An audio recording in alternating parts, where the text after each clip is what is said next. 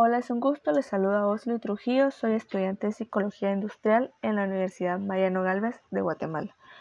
En esta ocasión les vengo a hablar un poco de lo que es el campo de la psicología industrial y su futuro. En el mundo contemporáneo en que las empresas son cada vez más grandes y la competencia va en aumento, la existencia de especialistas en el comportamiento humano dentro de industrias y empresas es una necesidad. Es aquí donde entra la psicología industrial que a pesar de su alta demanda es poco conocida. Un psicólogo industrial aplica los conocimientos que ha acumulado la psicología con el objetivo de mejorar la eficiencia de las empresas, el desempeño de los trabajadores y el bienestar de las personas que componen la organización.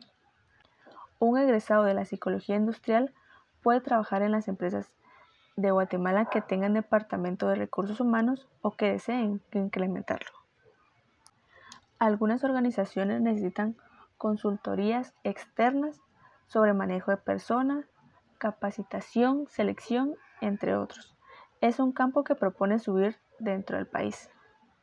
Si nos ponemos a pensar sobre el futuro que puede tener la psicología industrial tras el impacto del COVID-19 a nivel mundial, esto se relaciona con el principal problema para los trabajadores al pensar si tendrán trabajo después del aislamiento.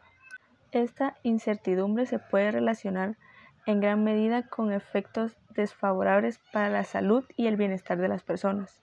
Al no saber qué va a pasar, los trabajadores pueden aportar las estrategias más eficientes y apropiadas para la gestión de esa amenaza.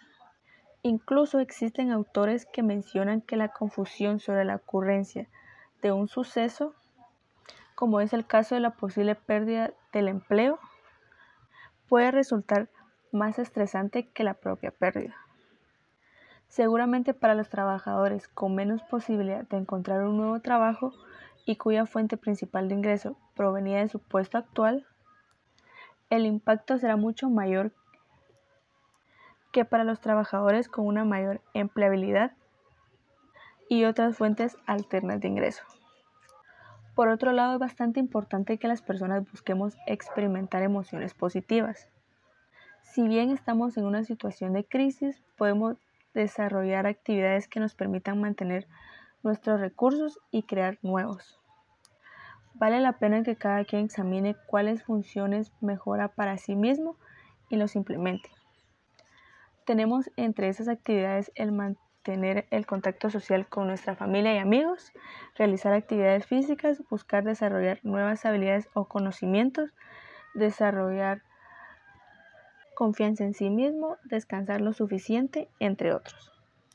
Claro que en muchas empresas se mantendrá la modalidad de trabajo actual, sin embargo, la contingencia por el COVID-19 está sentando las bases para que otras modalidades de trabajo no tan nuevas, pero sí menos comunes, pueden empezar ahora a ser la forma más común de trabajo como sería el teletrabajo. Como se escucha decir en los momentos de crisis, las organizaciones que sepan adaptarse al cambio y ver la situación como una oportunidad de crecimiento lograrán ser resilientes. ¿Cómo pueden hacer esto? Pues actuando de diferentes frentes. En primer lugar, manteniendo la mirada hacia el futuro y reinventándose para aportar valor según las necesidades actuales de la sociedad y de los clientes. Además, desde un punto de vista más interno, fortaleciendo la comunicación con los trabajadores para generar un entorno de confianza. En este sentido, resulta importante la puesta en marcha de estrategias y prácticas organizacionales de manera planificada y estructurada que formen parte de la cultura de la organización para así ser de verdad efectiva a la hora de fomentar la flexibilidad, el bienestar y la producción de los trabajadores.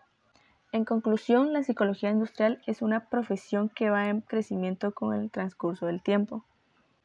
Espero que esta breve explicación les sea de utilidad al momento de la toma de decisión respecto a una carrera profesional. Hasta la próxima.